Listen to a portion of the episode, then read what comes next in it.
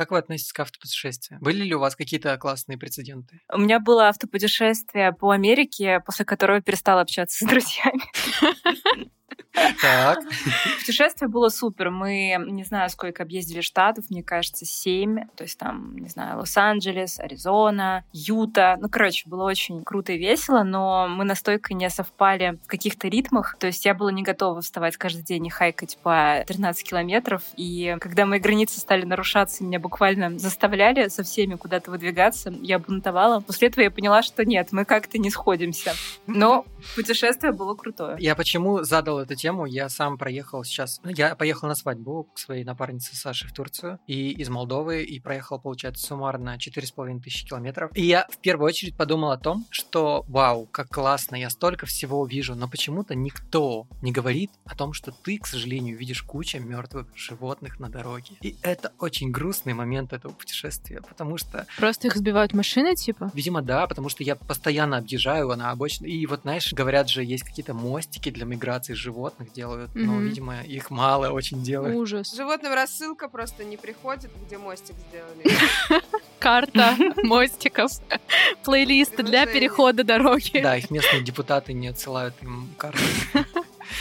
У меня было автопутешествие. Мы ездили вообще... Это моя самая любимая история, потому что мы ездили на фестиваль в Сардаял. Это между Ешкаралой и Казанью, маленькая деревня. Мы помогали кружку сделать фестиваль в Сардаяле с местными. Там были с БПЧ, там были местные, делали разные штуки. Но прикол в том, что изначально мы собирались полететь на самолете из Москвы до Казани, а до Москвы доехать на машине. И пока мы ехали на машине в Москву, машина сломалась, мы опоздали на самолет, и в итоге мы поехали в Сардаял на машине и приехали, когда уже фестиваль на самом деле заканчивался. И мы уже просто на ух. последней нервной клетке туда приехали, шутили, что мы просто приедем, выпадем из машины, вот так вот из нас вывалятся энергетики, которые мы пили всю дорогу. Но фестиваль был просто супер, и Сардаял до сих пор вообще классное место, которое мы вспоминаем. Потом мы поехали в Калугу, в Нижний Новгород, в Чебоксар. Короче, мы потом не могли остановиться еще две недели и просто ездили вокруг Сардаяла в разные стороны. Это было супер. Это никак не связано с тем, как я провела последние две недели. Мне кажется, кстати, что путешествие по городам России — это очень недооцененная вещь. Я вот буквально месяц назад была в Нижнем Новгороде и обалдела, какой это крутой город. Что на самом деле это гастро-столица. Я вообще туда ездила на самый крутой танцевальный чемпионат в России. Потом я брала экскурсию по городу и обалдела, что там очень много стрит-арта, и государство это поддерживает. И люди теплые, все очень красиво, прям не хотелось уезжать. И вот в июне я поеду в Казань, и еще у меня есть огромный список городов, которые я теперь хочу посетить в России. Наш режиссер звукомонтажа Андрей Из раз Нижнего. Новгорода. Он послушает и, думаю, обрадуется. Да. Город прекрасный.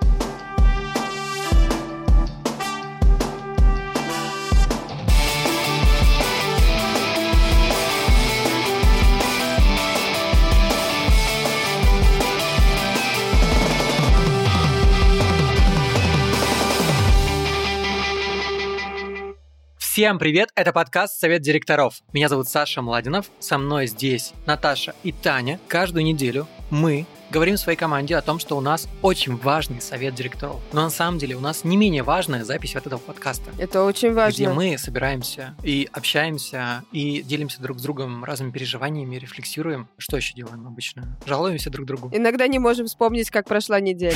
Да. Я не могу вспомнить, кто я обычно.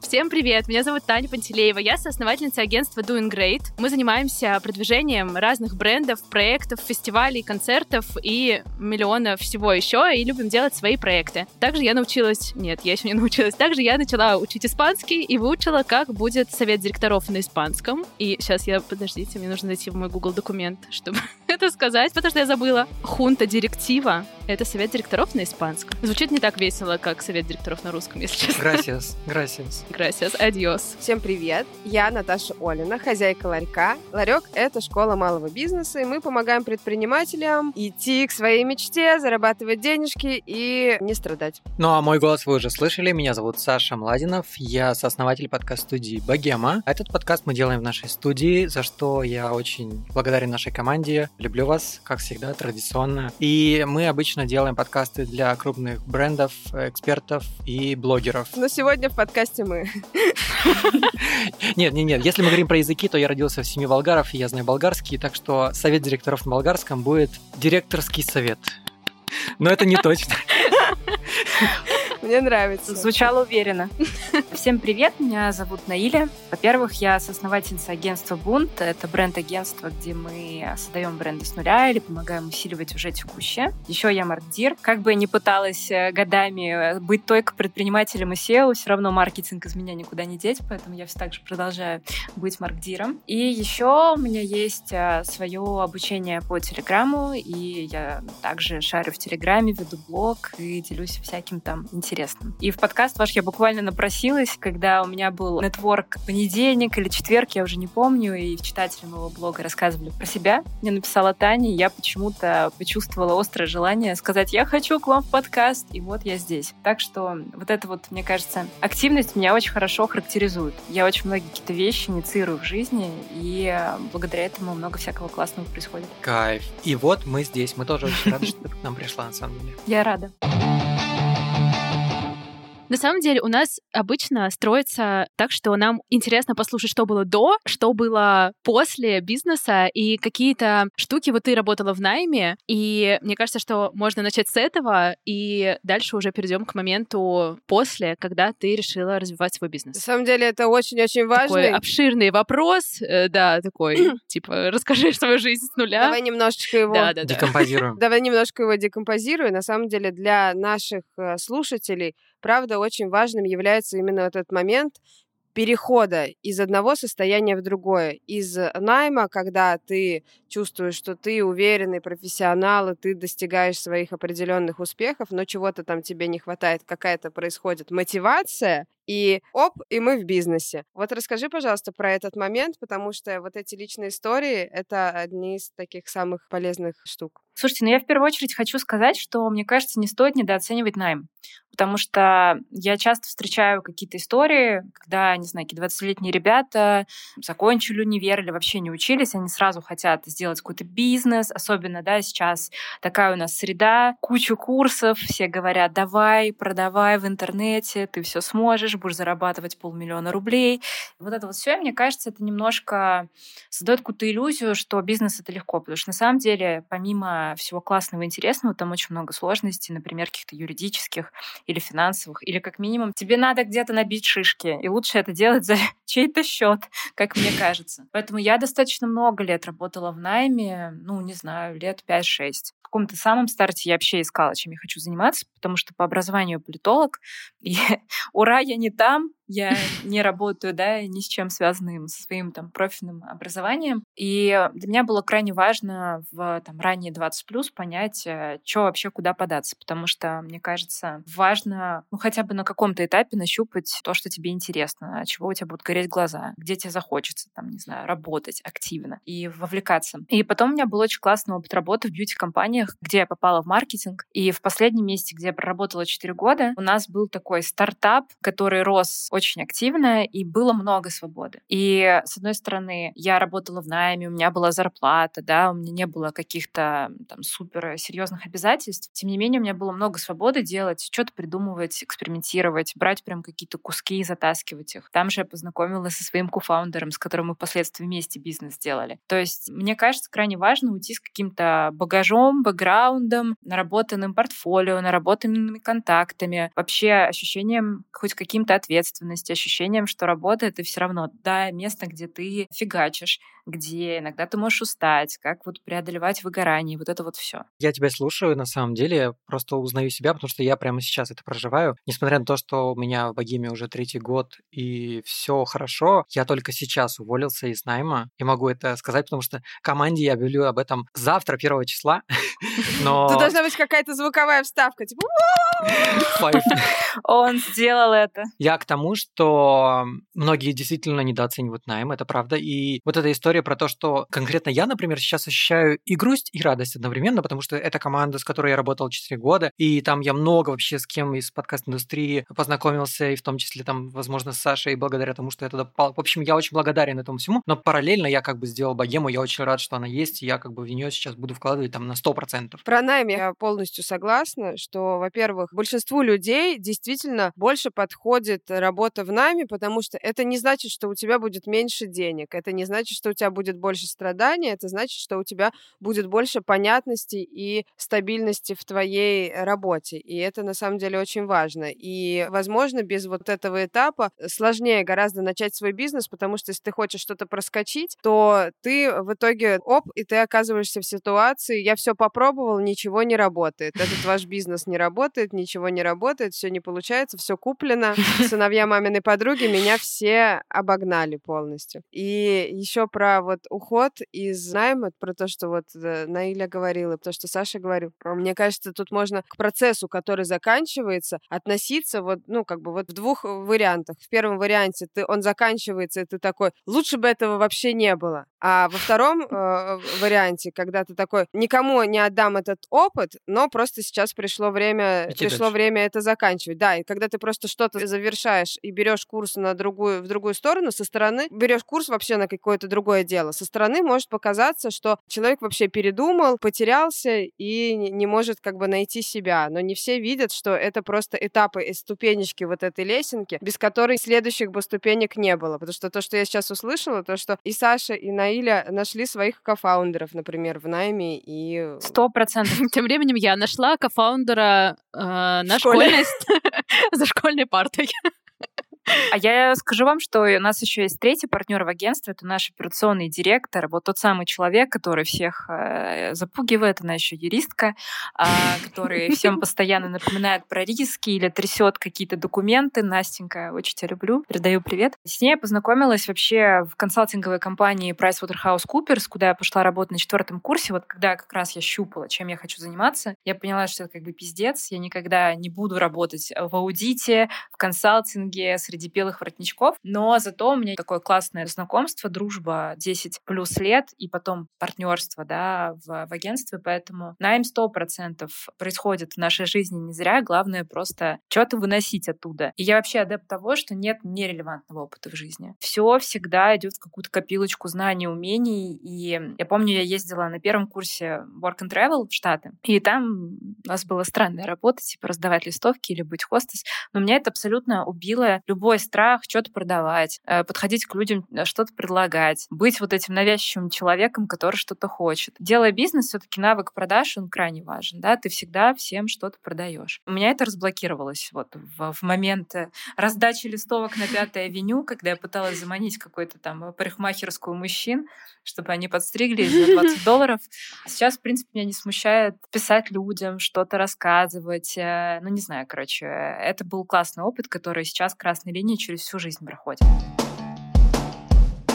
Я хотела добавить коротко про вот этот вот момент, когда начинаешь так э, искать взаимосвязи и начинаешь чувствовать так, о боже, все переплетено, это было не случайно, и это было не случайно. И я, значит, когда там в 20 с чем-то лет, когда еще только там э, пару лет занималась бизнесом, я находилась постоянно в какой-то эйфории, такая, ничего себе, я сходила на стажировку, значит, вот в этот э, магазин пыталась работать там продавцом, а потом через два года именно хозяин магазина стал моим арендодателем, и вот для чего это было, и вот все такое. А потом, значит, я поняла, что, короче, просто ты совершаешь очень много разных действий, и все это принимаешь э, с благодарностью как опыт. Тут сделал фигню, тут сделал не фигню, сюда пошел, здесь поговорил и так далее. И чем больше ты действий совершаешь, тем больше у тебя вот таких ситуаций, типа, «А, это было не случайно. Ну, типа, там было Да. 100, о, там было 99 случайных ситуаций, а вот одна стрельнула, и просто, просто все время всякие, мутишь всякие штуки, ходишь, э, пробуешь, берешь проекты и так далее, и вот находишься в этом, что вселенная дает тебе э, счастливые случайности. Ну, мне кажется, я так карьеру и построила. Просто что-то делала, куда-то тыкалась, мыкалась, не отказывалась особо от каких-то предложений. И вот я здесь. Как говорит моя жена, общайся, двигайся, и все получится. Так, ребят, вы понимаете, да, сейчас составляем чек-лист, да, составляем чек-лист, э, как прийти к успеху. Первый пункт Пыкаться, а второй мыкаться. Что ты делаешь?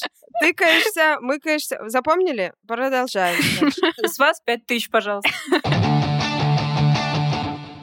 Я хотела спросить, вот какая основная, получается, чтобы вот зафиксировать вот эту точку, какая основная мотивация была для того, чтобы перейти уже в состав предпринимателей и чтобы открыть свой бизнес? То есть изначально такая была мысль? Или тебе стало не хватать чего-то в найме? Или, Или может, ты было- общалась, двигалась, так получилось? Мгм. Да, я на самом деле уходила из найма не для того, чтобы делать бизнес. У меня не было таких мыслей совершенно. Я, он получился, можно сказать, случайно. Просто у меня было много, у меня было много амбиций, которые мне давали выход и реализацию. Но был оп- определенный потолок. а, ну, то есть все, зарплатный потолок, потолок а, в твоей деятельности. Короче, пропал драйв, не было энергии. Для меня это очень важно. И я вот многим сейчас до сих пор говорю, что что в найме, что на себя я работала с одинаковой отдачей и вовлеченностью. То есть для меня особо не было разницы, я там работаю на дядю или вот оно мое, и теперь я просто на 100% включена.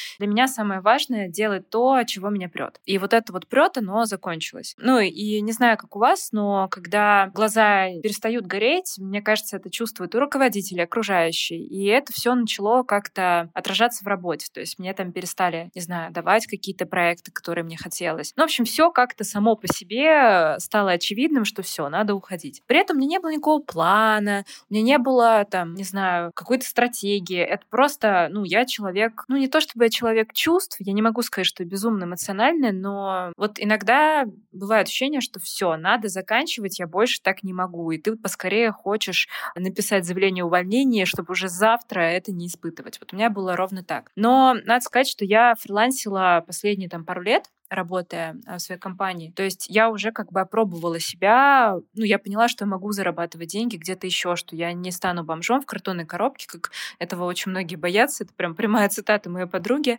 которая уходила из найма. То есть я понимала, что если что, я всегда заработаю, я там на СММлю, я на пиарю, то есть у меня есть а, большой пул а, каких-то знаний, которые я могу монетизировать. И это придавало мне какой-то уверенности. И когда я ушла, у меня уже был тогда телеграм-канал, уже небольшая медийность была, да, экспертная, и все, мне стали сразу писать какие-то проекты, причем один из самых первых наших проектов это был бренд Don't Touch My Skin, наверняка многие про него слышали или знают. я покупала. Да, и мы вот до сих пор с Don't Touch My Skin работаем. Мне кажется, как в такой первый, один из первых основных кейсов нам ужасно повезло, потому что это проекты, которые происходят раз там в пятилетку, и тебе доверяют их там запустить, создали них маркетинг, э, там продакшн, SMM. И, э, наверное, это было для нас таким знаком, что, чуваки, не, не ссыте, вы все делаете правильно, продолжайте в том же духе. И все, работа была стойко, что мы даже как-то осознать не успели, и мы поняли, что, наверное, мы уже агентство. И, наверное, нет смысла искать работу какую-то еще. То есть это просто вот как бы крупный проект позволил вам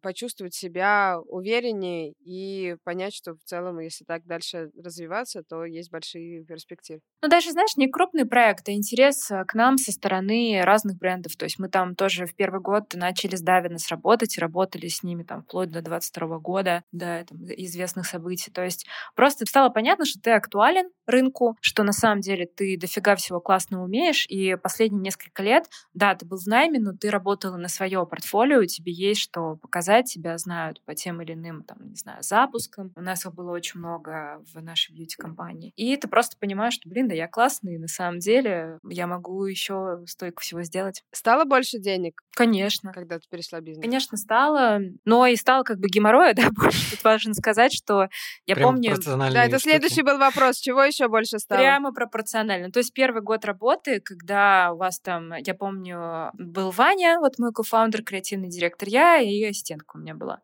Ну Вот, и ты, да, я, да, мы с тобой, то есть там в первый год я была и юристом, и, не знаю, аккаунт-менеджером, да, и, и финансистом, и продюсером, и СММщиком. То есть ты просто до хрена всего делаешь. И моя любимая история, как вот запускался Don't Touch My Skin, мы реально три недели, у нас еще были какие-то параллельные проекты, мы три недели работали без выходных, без стопов, какие-то бесконечные съемки, прекрасный 2019 год, когда еще там не было ковидов и так далее, реально было жирное время. Я помню, как Ваня мне пишет, а он стойкий парень, но, скажем так, чуть более чувственный, чем я, и чувствительный. Он мне пишет, я уже не мылся три дня, да когда это, блядь, закончится? Я хочу отдыхать.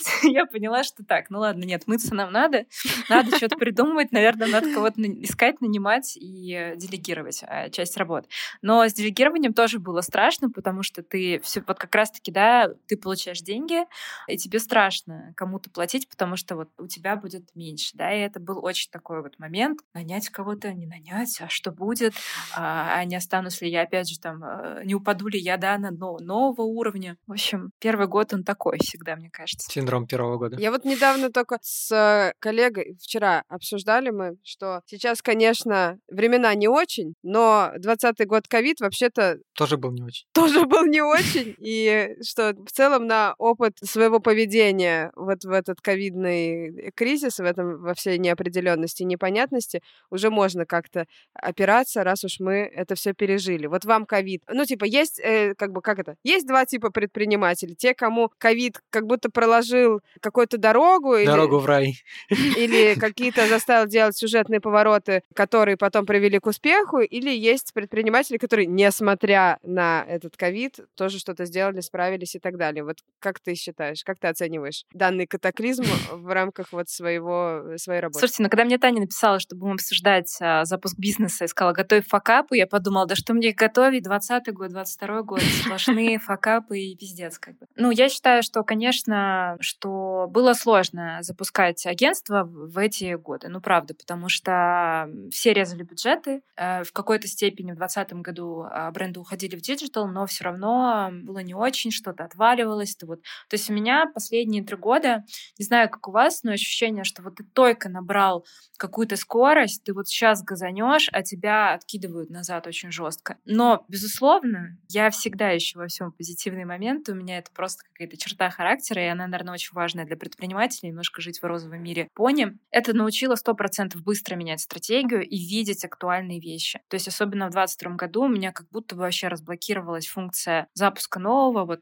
как раз-таки там мир креаторов, да, комьюнити, который наше агентство сделало. Мы его э, запустили без бюджетов, без каких-то вливаний. Просто ощущаю, что сейчас это надо. Или там у меня курс по Телеграму был. Инстаграм блокирует, конечно же, сейчас все ломанут э, в Телеграм. Сейчас там мы запускаем новое направление процессов, э, потому что, ну, нам просто, это, скажем так, гипотеза, поиск точек роста, на чем мы можем еще зарабатывать больше. То есть я понимаю, что там продакшн бюджеты порезали. Не знаю, в маркетинге мы уже делаем все, что можно. Уже там, мне кажется, на рынке, ну, нас знают. Что еще? Давайте попробуем новое направление. У всех хаос. Процессы сейчас становится трендово актуальны. То есть э, мне все эти кризисы и тяжелые времена прокачали скорее навык предпринимательства и ощущение, что никогда не будет спокойно и стабильно, тебе всегда нужно быть в тонусе и искать какие-то точки роста, открывать там ИП за рубежом, чтобы, не знаю, принимать, да, платежи, вывозить какие-то кассовые разрывы, что-то еще. И я просто стала, ну, как, знаете, в меме с собакой, где все горит, и она сидит так спокойно. Ну, нормально, обычный день. Или девочка, которая, у которой горит дом сзади, она такая... Да-да-да, все, все супер, ребят. То есть какая-то вместимость хаоса, хаоса, она реально увеличилась. И это ты уже воспринимаешь как, ну, нормально. И как мы с моим операционным директором шутим, чуваки, мы в двадцатом году не стали жить в картонной коробке, а как бы все было хорошо. Там, в двадцать втором мы тоже по итогу выросли и стали там зарабатывать больше. Нормально. Мы прорвемся, совсем разберемся. Я должен сказать, что есть фраза, которую моя жена всегда говорит. Это вроде как из мультика «Братс». Она звучит как, типа, мы пережили восьмой класс, и это пережили. Да. Нам уже не 20, ну, по крайней мере, мне. Я такая уже, хуже не будет. Мне кажется, что просто это про стратегии в какие-то такие времена, и что я помню, как э, вы запускали мир креаторов, и я чувствую, мне кажется, что многие это чувствовали, что типа либо ты замираешь и просто в панике сидишь вот так вот, качаешься в углу кровати, не знаю, где-то под одеялком, или что-то делаешь еще. И вот обычно тоже наша стратегия такая, что мы садимся и начинаем просто придумывать кучу всего. Возможно, что-то из этого сработает, и что-то из этого поможет, и так хотя бы как-то есть чувство, что что-то контролируешь. Вот контролируешь какой-то чат, контролируешь какой-то проект. Ну, то есть что-то берешь в этот момент и создаешь, и оно как бы тебе подвластно, хотя вокруг mm-hmm. все вообще ничего не подвластно, но вот есть маленькая штука, за которую как-то можно зацепиться. Мне кажется, что ты часто говоришь про то, что ты не только соосновательница агентства, но и специалист, и что-то делаешь руками. Мне кажется, что супер сложно совмещать в себе эти штуки, и вот то, что я с этим тоже сталкиваюсь, потому что, с одной стороны, мне очень нравится что-то делать руками, борешься. и борюсь, с одной Твой стороны. Да, а может, мне и надо с этим бороться. И, то есть у меня нет какого-то ответа на этот вопрос, и что вот интересно, что ты приняла это в себе и уже сразу э, говоришь, э, когда представляешься, сразу э, все называешь своими именами. А что для тебя руками делать? Я скорее думаю, что я мозгами работаю, но как, например, маркетолог, ну то есть я консультирую, а, по маркетингу, и мы там с моим кофаундером делаем такой тип консультации, называется «Встряска», где мы буквально встрясываем бренды и говорим фаундерам все какие-то, да, болевые точки, которые мы видим. Там я работаю с командой, причем сейчас уже там команда по маркетингу у нас очень классная. Я скорее могу подобрать им какое-то крутое кастомное обучение или чему какие-то свои знания передать. То есть, ну, я прям редко сижу и пишу стратегию сейчас. Такого практически не бывает. Я скорее смотрю, даю комментарии или прихожу с идеями, то есть э, ты это подразумеваешь? Мне кажется, что да, руками? потому что это все равно подразумевает то, что нужно быть включенным, ну, типа, включенный в процесс постоянно, и что не, нельзя просто прийти, типа, не знаю, не будучи, например, в, не знаю, чате или не видя какую-нибудь доску проектную, и просто прийти так вслепую накидать. То есть для этого нужно все равно погружаться и смотреть, что там происходит, чтобы не просто были какие-то комменты просто ради того, чтобы, типа, была видимость, что тут кто-то приглядывает. Поэтому мне кажется, что это просто про общую включенность. Да, ну, а я не знаю, мне кажется, по-другому агентство можно не делать, как бы потому что агентство — это очень операционная рутина. Был классный пост недавно у Юли Масленниковой, не знаю, знаете или нет, она работает в IT-пиаре, то есть она делает пиар для венчурных компаний, и у нее есть свое агентство. Она делала такой классный пост, ну, типа 10 причин, почему не надо делать агентство. Там реально очень понятные причины были, то, что это... А, возможно, материться, я, правда, уже посматерилась пару раз. Ну, типа мозгоебка жесткая, адский геморрой, ты реально эти деньги зарабатываешь э, кровью, потом и трудом, очень много операционки очень много сервисной работы, постоянный поиск клиентов, да. Но заканчивался тем, что ну, я просто это очень люблю, и другое не умею. У меня примерно так же. То есть, мне кажется, важно понимать, что, и сейчас немножко поразрушаем иллюзии наших слушателей, что агентство — это все равно во многом рутина, да, и я вот руками как раз-таки очень вовлечена в запуске новых направлений, потому что я прихожу с какими-то идеями, у меня есть какой-то вижен, ну, конечно, мне хочется, чтобы там это реализовалось, да, так как мне кажется, это может быть успешно. Безусловно, все конфликтные какие-то ситуации клиенты могут приходить к тебе и писать тебе лично, типа, что за херня. И вообще продажи, на самом деле, в агентстве, если мы не говорим про тендеры, ну, они во многом делаются от лица фаундера или от медийной фигуры фаундера. Вот как ни крути, спустя пять лет я уже могу точно сказать, что это так. И я много учусь, это уже такой мем, мне кажется, среди там, всех, кто меня знает, но я реально много учусь, я люблю. Достаточно часто я какой-то круг набираю людей, которые меня знают, они мне доверяют, они потом приходят в бунт. Просто так, возможно, бы они не пришли, но им важно, что есть какое-то лицо, которому они доверяют, или там они от меня узнают про какие-то наши кейсы. Поэтому, да, работа руками все равно остается. Короче, это не пассивный доход. Вообще, вообще не просто сейчас глаз задергался. Просто когда Таня говорила про то, что надо быть включенным, я просто думаю, а как оно должно быть? Типа, условно, ты сидишь в кабинете, к тебе приходит один человек и говорит, вот там сёк, здесь сёк, там сёк, здесь сёк, и все. Как бы это, мне кажется, это так скучно вести такой бизнес. Мне кажется, просто это разные штуки. И просто когда я думаю про, про это, что с одной стороны есть, например, проекты у нас стали появляться, и я страшно счастлива, что, например, у нас есть чатик, называется Вау-чатик, и туда мы скидываем какие-нибудь штуки, которые сделали коллеги, которые случились, там они могут быть совсем разные, которые можно отнести к категории Вау, что-то за пределами того, что обычно происходит. И когда туда там кто-то скидывает и говорит, Вау, мы сделали это, это это, и я понимаю, что я этого не видела, и что это очень классно, и что я прям ставлю не просто лайк, а сколько там в премиуме? Три лайка. ну, в смысле, что мне очень, я очень рада, что это происходит, и что, с одной стороны, я включена в какие-то штуки, но при этом вау-чатик, в котором есть вещи, которые я не придумывала, они такие суперские, я думаю, что, значит, все не зря, и, значит, что-то куда-то мы двигаемся как-то правильно. Я думаю, когда я это вижу. Ну, безусловно, просто всегда будет происходить какая-то какая-то неожиданная херня, где ты должен быть включенным. Вот вышел закон, не знаю, какой-нибудь про штатников, которые потеряли налоговое резидентство, и тебе надо включиться, да? Это я к чему говорю, что, конечно, когда твоему бизнесу уже не первый год, и у тебя есть команда, это все можно там заделегировать, и какие-то куски ты не будешь уже там контролировать и не будешь вовлечен в руками. Но всегда, всегда что-то будет происходить. Ты захочешь придумать что-то новое, или знаешь, как вот Тань, мир креаторов у нас появился. Вот он появился, там 25 тысяч человек, теперь тебе нужны комьюнити-менеджеры. Все это, теперь ты за это будешь платить, приветики. Намутил такое комьюнити, но его теперь надо поддерживать. Тебе начинают писать там по 40 человек в день. Но это же тоже вот что-то случилось. Тебе надо, да, как-то подключиться, как минимум придумать, как это оптимизировать, чтобы это не, не только через тебя шло. Поэтому, мне кажется, просто надо отбросить иллюзии, что можно какой-то сделать бизнес, и будут такие деньги в легкости к тебе приходить, как это сейчас модно и актуально, да, в интернетах. И мне кажется, люди чаще всего это говорят и пропагандируют, чтобы продать какую-нибудь свою, там, не знаю, обучение, какую-то идею. Но на деле, мне кажется, кажется, практически любой бизнес, он так или иначе требует вовлечения. То есть до пенсии придется... Подождите, а будет пенсия?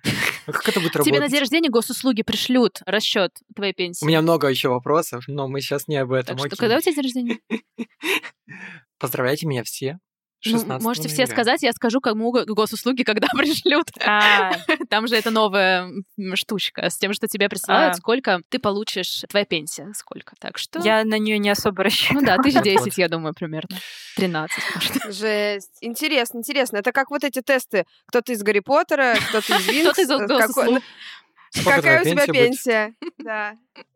Ужас. Да, мне кажется, очень интересно.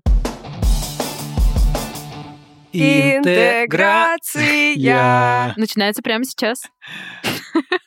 Мы продолжаем рассказывать истории создания бизнесов, которые вдохновят вас на новые свершения, либо вдохновят вас на то, чтобы создать свой бизнес. Все эти истории мы берем из медиа справочная от точки. Подписывайтесь обязательно на это медиа, там много всего интересного для предпринимателей и не только. Сегодня мы расскажем о проекте Globe for All. Проект путешествий без барьеров для людей с инвалидностью. Изначально создатель проекта Ренат Анпилогов создал на сайте с лайфхаками для путешественников раздел для людей с инвалидностью. После этого в 2019 году компания победила в грантовой программе в Дубае. Сайт стал работать как marketplace. Компания находит организации и частных гидов. Они оказывают туристические услуги для людей с разными потребностями. И также привлекает аудиторию, чтобы туристы с инвалидностью могли получать ответы от фасилитаторов их поездок, экскурсоводов и так далее. И вот раньше они работали только в России, а сейчас переехали в Казахстан. И в справочной как раз подробная инструкция, как открыть бизнес в Казахстане, какие есть особенности прямо сейчас. И мне кажется, что если бы мы раньше нашли эту статью в справочной, то нам открывать наше ТО было бы полегче. Лично мне всегда интересно читать, как именно возникла идея создания разных проектов и в какой момент она пришла человеку в голову. Сам Ренат рассказывает, что тема вот особых потребностей окружала его всегда.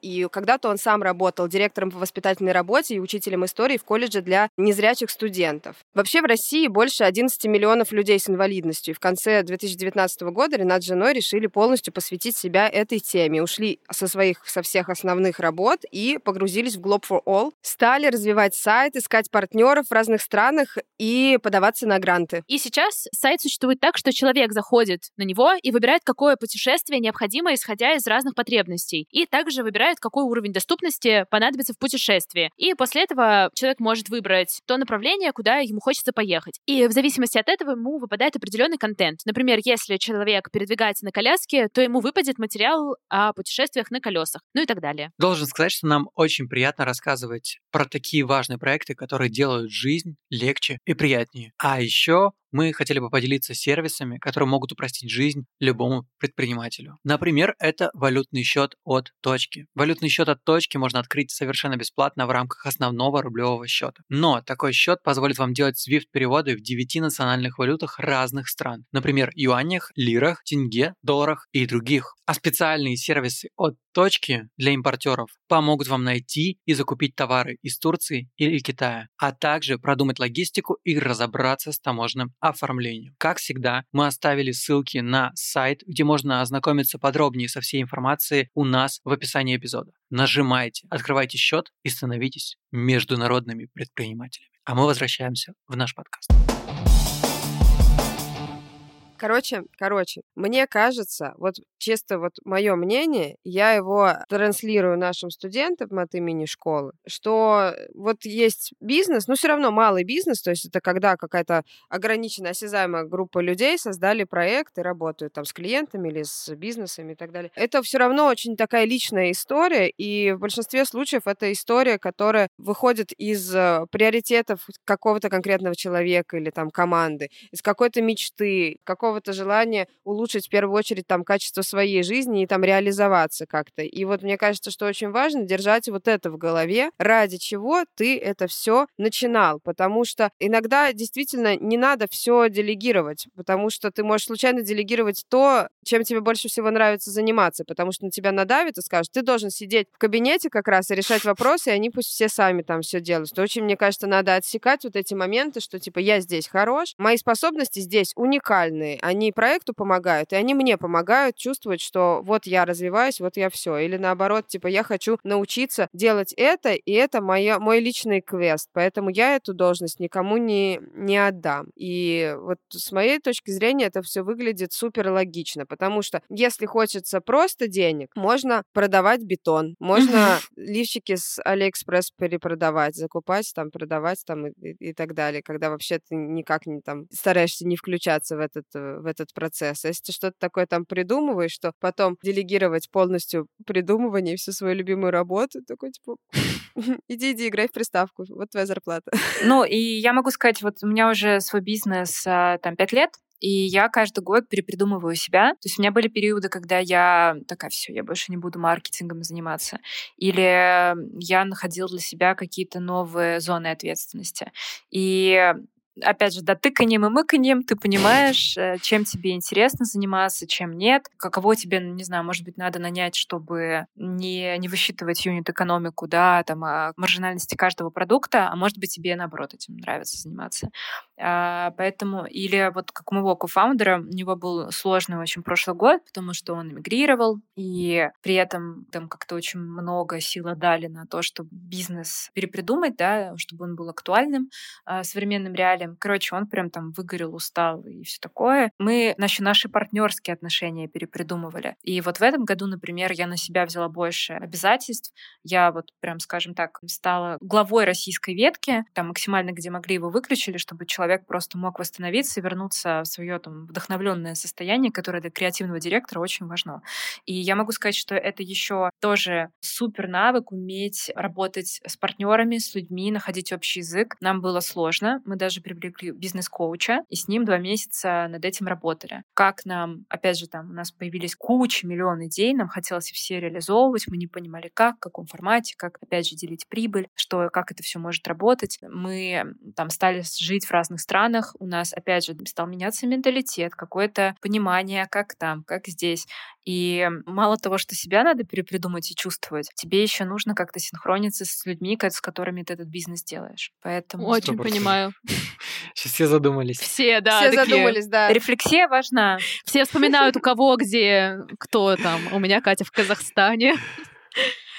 Ну, еще я, про... я вот просто помню момент, когда вот 20-й там год примерно, я смотрю на все, что я сделала, и все свои мечты реализованные, все свои запущенные проекты, и понимаю, что просто я в общепите, кажется, все поняла, что мне нужно было понять. И я как будто вот это, э, этим проектом отдала, вот этой вот ветке, значит, бизнеса. Я отдала все, что я могла, и я получила все, что я хотела. И такая, типа, а что-то мне дальше неинтересно. И такая у меня была паника, когда я себе в этом призналась, когда наступил момент в 2020 году, ты как бы либо сейчас прикладываешь все силы и спасаешь все свои кафешки, либо ты сейчас перестраиваешься, вообще э, заново себя перепридумываешь. И я такая, блин, я, кажется, не хочу сейчас э, спасать все кафешки делать все, что, только чтобы они существовали. И я такая, боже мой, что же мне делать? А, у меня не было плана Б. Вот, и я вот, когда, когда ты это сказала, да, действительно, я как бы включился вот этот тут механизм, и с тех пор, правда, вот каждый год такой садишься и отслеживаешь, значит, что мое, что не мое, куда хочется двигаться. Мне кажется, это очень важный навык для предпринимателей. И как раз не держаться за вот эту свою мечту, значит, изначальную, если она уже все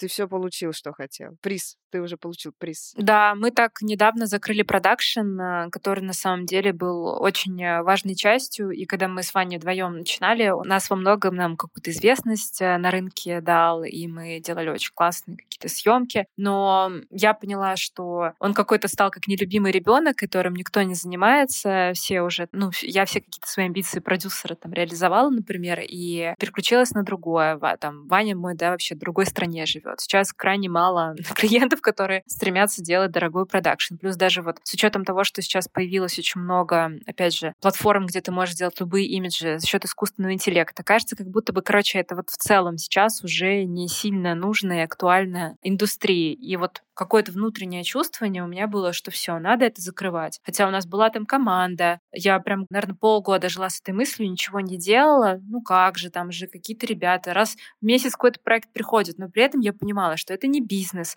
это денег не приносит. Это скорее там какую-то нагрузку на наш юридический отдел создает. Да, там а, мы делаем какие-то симпатичные проекты периодически, но на самом деле мы можем как коннекторы их аутсорсить командам и не делать это самостоятельно. И пришлось принять это решение, причем я понимала, что когда я пойду там с командой разговаривать, я буду той самой Грымзой, которая пришла с плохими новостями, жесткой и все такое, но для меня важно было, ну, как бы быть верной себе и закрывать то, что уже не расцветает. Скажем так, сеять зерна того, что может со временем во что-то пышное вырасти. Какие красивые аллегории. Да, я вообще метафорами бесконечно разговариваю.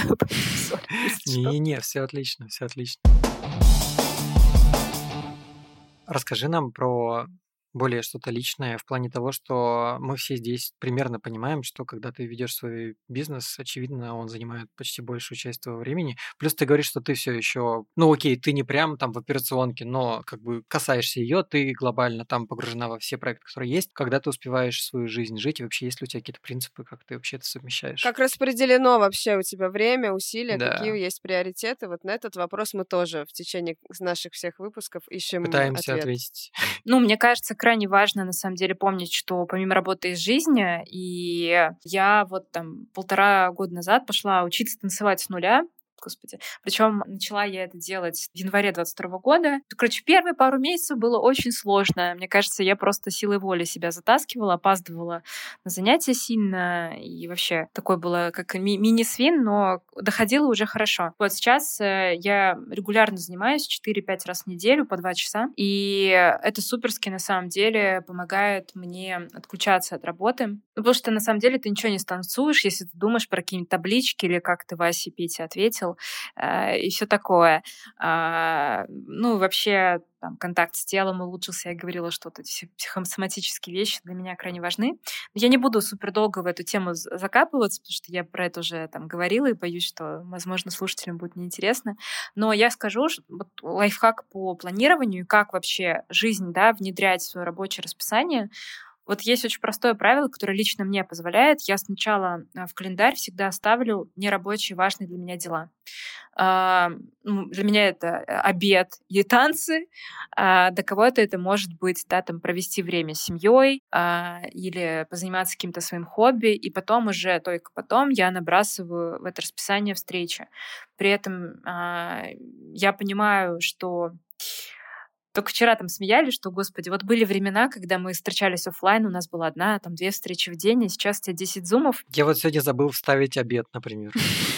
Вот, я вставляю слоты на там, подумать, на пообедать, на отдышаться. Хороший, кстати, план. Да, то есть у меня, если посмотреть на расписание, оно сначала пугает и кажется, что я просто капец какая деловая э, и занятая, но на самом деле это не так, потому что у меня там есть отдых, там есть встреча с друзьями, там есть просто слоты не трогать меня, потому что я понимаю, что еще один звонок, и я как бы уйду в минус в этот день. Поэтому планируйте сначала приоритетно для себя, и это точно не должна быть работа, да? потому что на самом деле то, что поддерживает ресурс любого фаундера, это все-таки сон, отдых, какое-то вдохновленное состояние. Вот у меня есть такая прекрасная метафора замыленной мыши.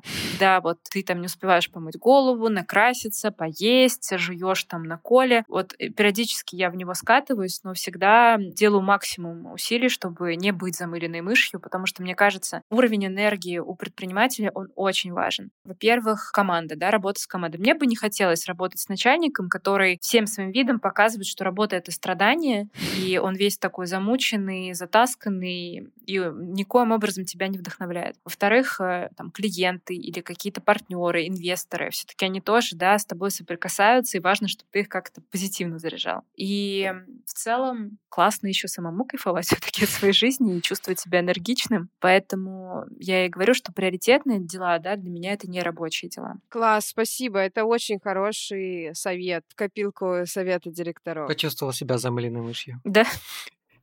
Мы все там периодически бываем. Ну, у меня прям было, что я сижу с своим психотерапевтом, говорю, пиздец, Антон, я как замыленная мышь, что это такое? Но это, ну вот прям бывают периоды, когда ты замыленная мышь, и ты ничего не можешь с этим сделать. Главное просто, ну, слишком долго в нем не пребывать, как мне кажется. У нас есть полет орла, эмоциональное вовлечение. Замыленная мышь. Спасибо, новая фраза. Мне кажется, нам надо в Телеграме сделать этот список список словарь. терминов и эти... Да-да-да, словарь. Глоссарий, словарь. глоссарий будет. И, и эпизоды, в которых раскрываются данные термины. И еще, что мы, конечно же, хотели спросить, чтобы все не казалось э, так гладко и легко, какие были факапы, конкретненько, проблемы, какие-то, может быть, э, истории, которые чему-то научили или произошли просто и выжили и спасибо. Ну, кстати, мне кажется, я такой почти весь подкаст немножко немножко отговариваю от предпринимательства. Ладно, шучу, но в смысле я там подсвечиваю какие-то проблемные моменты. Я, наверное, хочу сказать, что... Прошу прощения, что я перебила. Я сейчас поняла, что у нас, короче, предпринимательство — это как такой парень, который говорит, ты знаешь, тебе со мной лучше не связываться, я такой сложный, со мной не построить отношения. И все таки да, я тоже хочу свой бизнес. Сто процентов, а, сто процентов это так. Дело не в тебе. Дело не в тебе, да, я просто такой. Я просто не могу по-другому. Сто процентов. Ну, короче, я, знаете, что хочу сказать? Я думаю, что, наверное, такой главный факап и сложность — это всегда поиск э, той самой команды, с которой ты сработаешься, и которая действительно поможет тебе делать классные проекты, которые ты можешь что-то делегировать, которые ты можешь доверять. Потому что, не знаю, как вы, но у меня проблемы с гиперответственностью и контрол-фрикством. Я, как тот прекрасный человек, который в теории знает все, но на практике регулярно скатывается в то, что у меня начинаются какие-то мысли типа «я не понимаю, что там происходит», «я боюсь там доверить это», или мое любимое «прекрасным днем ты просыпаешься, тебе кто-нибудь пишет, нам надо поговорить», и ты понимаешь, что так. Человек, которого ты полгода тут, не знаю, все в него как цветочек поливал, сейчас что-то будет, блядь, не то. И мне кажется, у меня паническая атака от одной фразы. Ты сейчас это сказала, я прям как будто мне это да, пришло. Да, и ты такой, блядь, ты же никогда не звал меня на звонки, хоть я тебе сто раз говорила, давай там, чё как.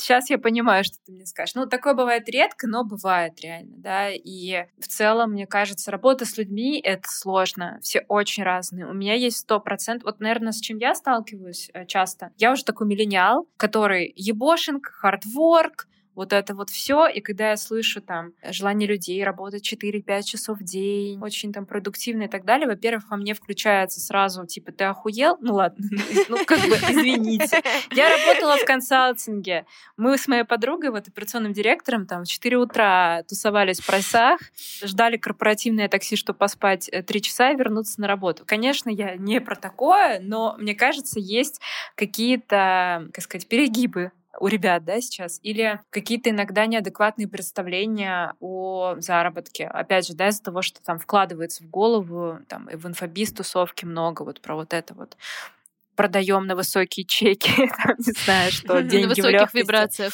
На высоких вибрациях вся херня. Ты думаешь, да пиздец, я там Преодолевай зарплат... синдром самозванца и зарабатывай миллион. Это баннер? У меня первая зарплата была там 20 тысяч, это еще там налоги, да, вы вычитались и так далее. Ну, и я думаю, я с самого низа росла, чтобы там зарабатывать столько, сколько сейчас.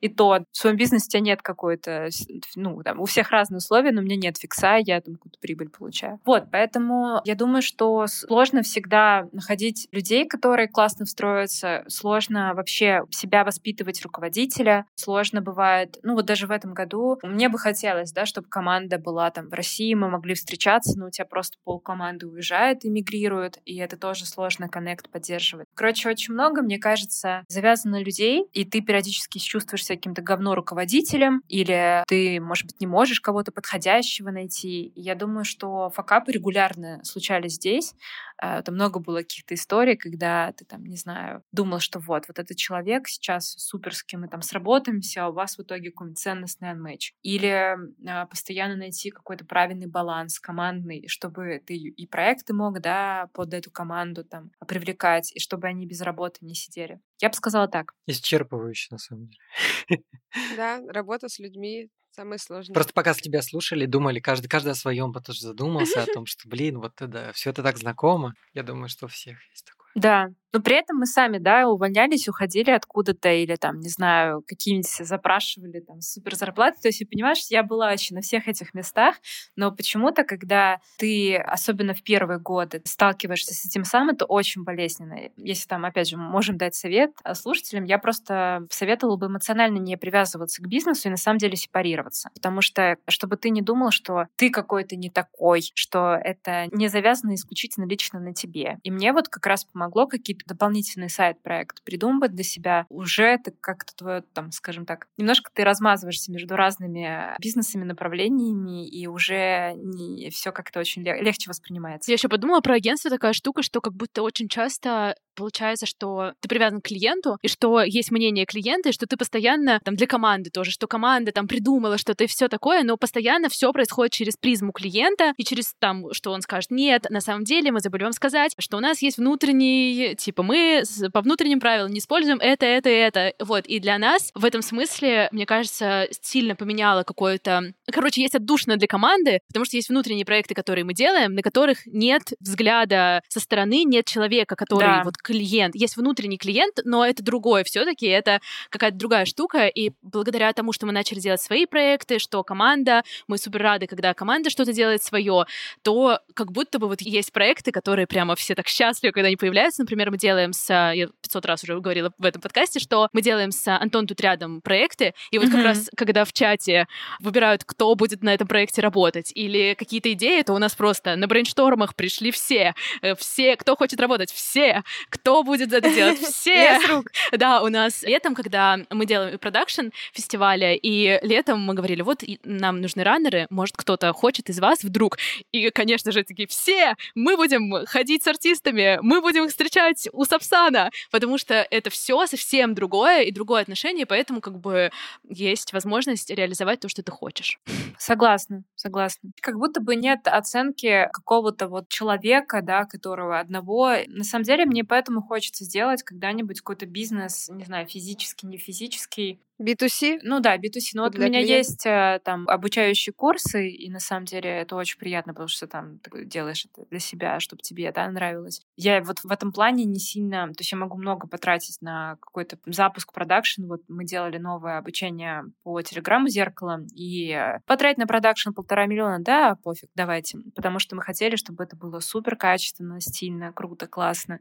Благо там по смете все сошлось и все хорошо, но тем не менее. Это действительно очень как-то освобождает и дает волю креативному потоку, что называется. Да, ты не пытаешься себе впихнуть 150 рамок ТЗ. Это особенно, знаете, сейчас у нас мы много маркетингом занимаемся, и очень интересные тендеры приходят, когда нам надо подсветить новинку, но нельзя говорить, что это за бренд, нельзя размещать это в запрещенограмме, туда-сюда, вот придумать, как рассказать про что-то, не называя имени, и ты просто думаешь... У нас в тестовом для проектов есть это такое задание, где тебе ничего нельзя, да. но ты должен что-то да. сделать. Это такой класс, креатив, прям вау, сейчас разойдусь. А, и хотя ты понимаешь, что половина требований, они, ну, too much, там, да, это просто там а, зарубежные юристы нервничают. Тебя поставили в рамки, да, нервничают. Поэтому солидарна с тобой, и ну, я, я думаю, что из-за этого мы все стали что-то делать свое. Да. И кайфовать от этого тоже. Иногда. Иногда нет. Иногда, иногда нет. Хотите супер короткий философский вывод? Вы такого никогда не слышали. Конечно. В бизнесе есть плюсы и минусы, и подводные камни, но решать, мне кажется, придется каждому человеку самостоятельно, потому что все зависит от того, что он хочет вообще. Как он хочет работать, что он хочет делать, с кем он хочет и так далее. И, к счастью, у нас на самом деле есть, есть все эти возможности выбирать ту жизнь, которую мы хотим. Ну, постараться придется немножечко. А не, ну не такой короткий, но все равно, знаете, не 40 минут. Ну, не 40 Нет, минут, это, это правда. Yeah. Наиля, спасибо тебе большое. Мне кажется, что у нас очень классный получился разговор, вдохновляющий такой. И наталкивающий на мысли. И... Как говорят в инфобизнесе, на инсайты. Нет, но правда, почти всегда, когда Наиля говорила, я всегда задумался, да, блин, блин. Да, да, да, мне кажется, можно по нашей видеозаписи посмотреть, потому что Наиля говорит, и мы такие... Ну, я просто понимаю боли, мне кажется, вскрываю их в прямом эфире. Скажи, пожалуйста, были ли, может быть, то, о чем ты хотела сказать, а мы такие ну, подлецы не спросили тебя? Да нет, слушайте, вообще так классно. Мне очень нравится формат э, такого флоу, да, разговора, когда ты вообще приходил и думал, что ты сейчас будешь говорить об этом, в итоге говоришь там о каких-то других вещах. Э, все супер, вы очень приятные, и я рада, что, во-первых, у нас была дискуссия, и, скажем так, это не было в формате монолога. У меня, по-моему, первый раз такой был классный подкаст, где все болтали и делились опытом. Причем там у нас разные бизнесы, но, как выяснилось, да, более одни и те же. Плюс э, я рада, что мы все-таки у нас не был, да, подкаст в формате бизнес супер, все идем, и все-таки мы подсветили, что нам это тоже неплохо, и нет в этом ничего ни крутого или ни классного. Все зависит исключительно от психотипа там личности человека, его каких-то идей, желаний, умений. И э, круто на самом деле, что мы все разные и можем, э, как правильно сказали, выбирать и иногда менять свое мнение. Вот такой вот сегодня философский вывод. Нет, Наташа. Класс, спасибо большое. Спасибо Софье Грошевой, нашему продюсеру и редактору, и Андрею Кулакову, нашему режиссеру монтажа. Да, вы знаете, где оставить нам ссылки. Ой, господи, вы знаете, где ставить нам звездочки, лайки, ссылки на всех нас и на Наилю тоже будет на ее телеграм-канал и на чатик будет в описании. Нажимайте. Нажимайте. Наш... Это для интеграции голос, уберите его. Нажимайте. Пока! Пока! Пока-пока!